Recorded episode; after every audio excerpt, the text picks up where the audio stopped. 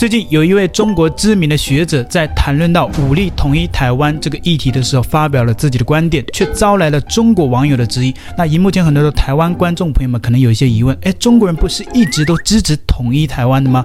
但是他们为什么有疑问呢？就是这个学者啊，这个教授啊，在发表他的观点的时候，他说：未来我们统一台湾的时候，我们啊要做好牺牲。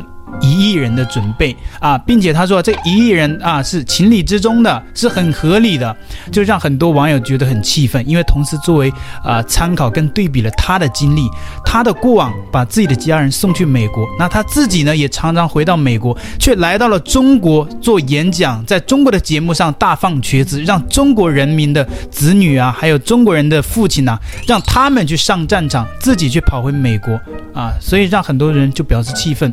接下来。我们就透过这支节目的短片，我们先来了解一下，然后看完这支短片，我们待会儿再来看一下中国网友是怎么去质疑的。感谢各位台湾前辈先进和兄弟，大陆做了极大的让步。关于统一台湾，我们讲社会科学，我们讲实证。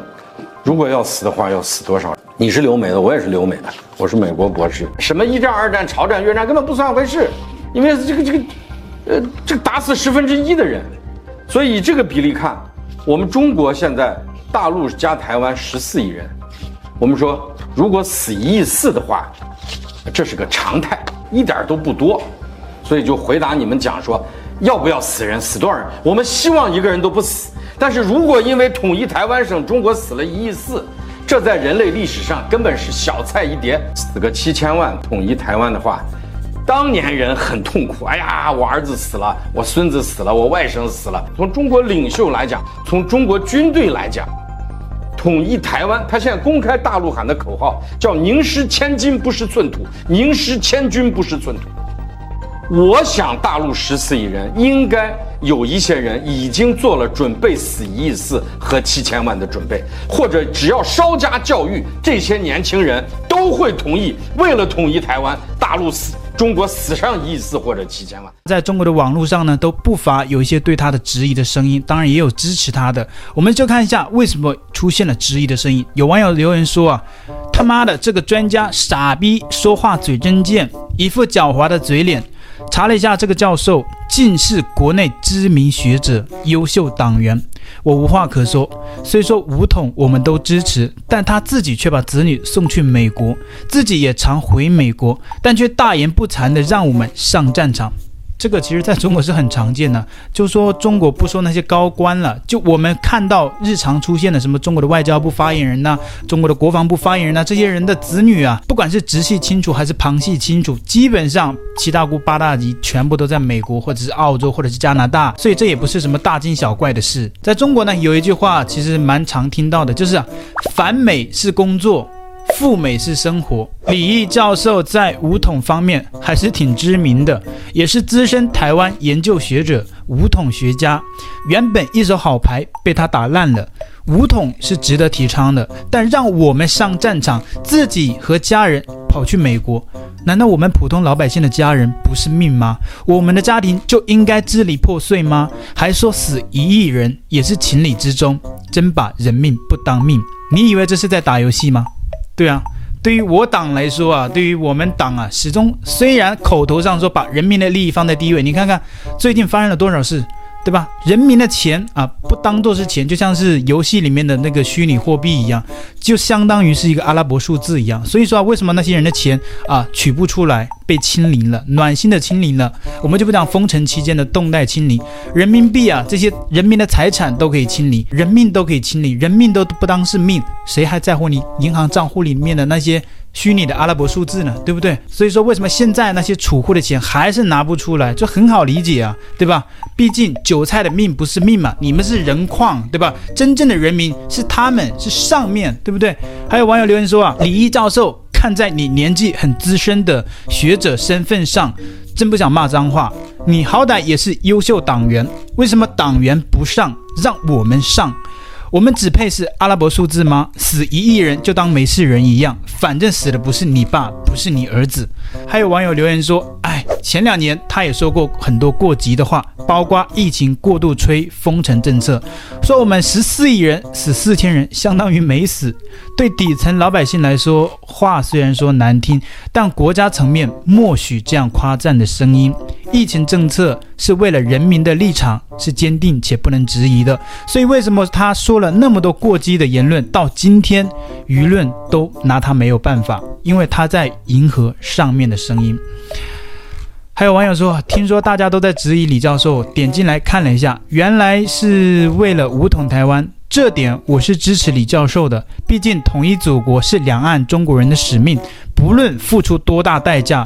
这也就是为什么我们之前常常说到的“留岛不留人”，因为中国领土寸土不让，真的是这样吗？中国的领土寸土不让？我们看一下历史版图，中国的北方绝大多数的领土都被俄罗斯侵占了，我们的党有屁话吗？而且是在他的默许之下，包括我们的中国过去的领土蒙古国的独立，也是苏联要求中共的同意，那共产党的默许之下，才不得已让中国的领土大片的瓜分出去了。这段历史呢，就是中国跟俄罗斯之间有漫长的边境线。那苏联虽然说表面跟中国是兄弟，但是还是彼此都是有一些戒备的。所以苏联呢，就希望跟中国之间有一个缓冲之地，有一个第三国作为屏障。所以啊，就把中国一大片的领土，就像中国人的肉一样，从中国人身上划去了一块肉，作为一个屏。仗挡在中间，你在这里跟我说中国的领土寸土不让。如果你真的想要看看中国的领土，你要去查证真正的历史资料。比如说，你可以看一下台湾的啊历史文献，你看看台湾过去的中华民国的全域图，你看看中国过去的领土有多大。你们要注意，你想黑谁就黑谁，你想糟蹋谁就糟蹋谁，你想侮辱谁就侮辱谁，你想收拾谁就收拾谁，你胆大妄为你。你太胆大了！你以为你是谁？你以为这是谁土地？你以为新中国是你家的？这还有党，还有政府，还有军队。你以为你是谁？搞清楚这什么地方？你看看这什么天空？看看这什么大地？这毛泽东共产党打出来的天下是个什么玩意儿？你还搞到我头上来了你？你胆大妄为你！那这个李毅教授呢，过去还发表了非常匪夷所思的言论，但是在中国没有掀起太大的波澜。虽然说这种言论呢，在中国有很多人支持，但也有小部分的质疑的声音，所以啊，没有能够掀起太大的波澜。就是在前几年，因为中国那些封城政策嘛。呃，一开始的时候，中国虽然官方说只死了四千人，其实可能不是嘛。然后这个李毅教授呢，就在一个演讲上面就提到了这一个啊，说美国死了多少人啊？说中国只有四千人离世，这个数字啊，相当于没死嘛，因为我们中国有十四亿人啊，相当于我们一个人都没死嘛。他边讲边大笑啊，结果呢，这种言论在中国没有掀起太大的波澜，很多人觉得他说的是对的。我们接下来就看一下他过往这一段过激的言论。这个新冠这个这个东西啊，它是最不利于欧美的，最有利于朝鲜和中国的。所以咱还死了四千人，是吧？十四亿人死了四千人，等于一个人都没死嘛，对吧？你 咱们等于差不多也是接近零感染，接近零死亡。十四亿人死了四千人，那根本就等于没人得病，没人死嘛。就这你看，现在还有这么多人戴口罩，你看你看，就咱们这你看，还有多少人还在这戴口罩？哎呀，我刚从美国回来上个月，哇，真是回来我都懵了，怎么这么多人还在戴口罩？在美国大家都在吃喝玩乐，你只管死人，我们照吃喝玩乐。哎，这中国你看，中国经济、全球经济，中国现在一枝独秀，中国超过美国时间提前了，二零二七年没有问题，美国活不成了，美国活不成。我现在再讲一下，就是在座所有的人，我们不是你们十四亿中国人几乎都认识不到这一点，不是美国在整中国，是我们把美国逼得活不下去了。这边顺便也提一下，台湾是真的太自由了，我希望台湾啊自由要收敛一点，不要太过于自由。为什么呢？因为这个李毅教授，我们都知道他是资深的武统学者，就是专门用武力的方式去统一台湾的这样的一个学者，他还去过台湾。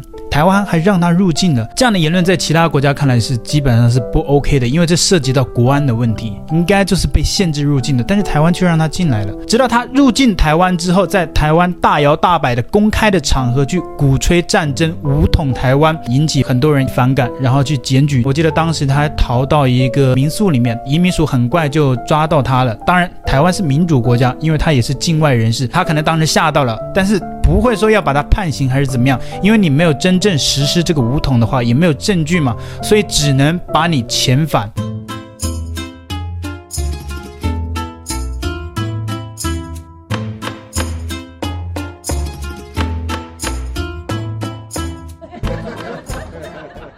衬衫、拖着行李，旅美社会学家李毅以观光事由向移民署申请入台，却是来参加统促会在台中举办的一国两制游行，被内政部列为不受欢迎对象，十二日上午被遣返出境。李毅高谈阔论，极力鼓吹武力统一台湾，甚至说要严惩台独分子。自由是 OK 的，但是不要太过度，真的不要太过度，好吗？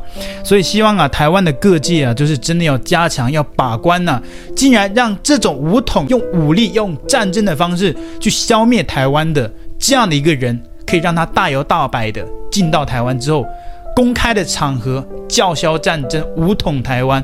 这台湾政府，你现在这是干嘛？这个入境的这个海关呐、你们真的要多做一点功课。虽然我这样讲的可能有点啊、呃、激动，但是真的希望台湾呢，这个自由啊，它不是无限的，一定要有克制，一定要有一点的限度。这支影片大家如果喜欢呢，记得要分享出去，以及帮我按赞留言。你对于此事有什么样的看法？对于这种人，你有什么样的看法？如果想要支持频道的长续发展，你可以在说明栏点按会员连接，加入我们的频道会员。在说明栏的连接只要十五台币就可以成为我们频道的会然后你就可以解锁频道会员的一些节目。今天节目这边结束，谢谢，拜拜。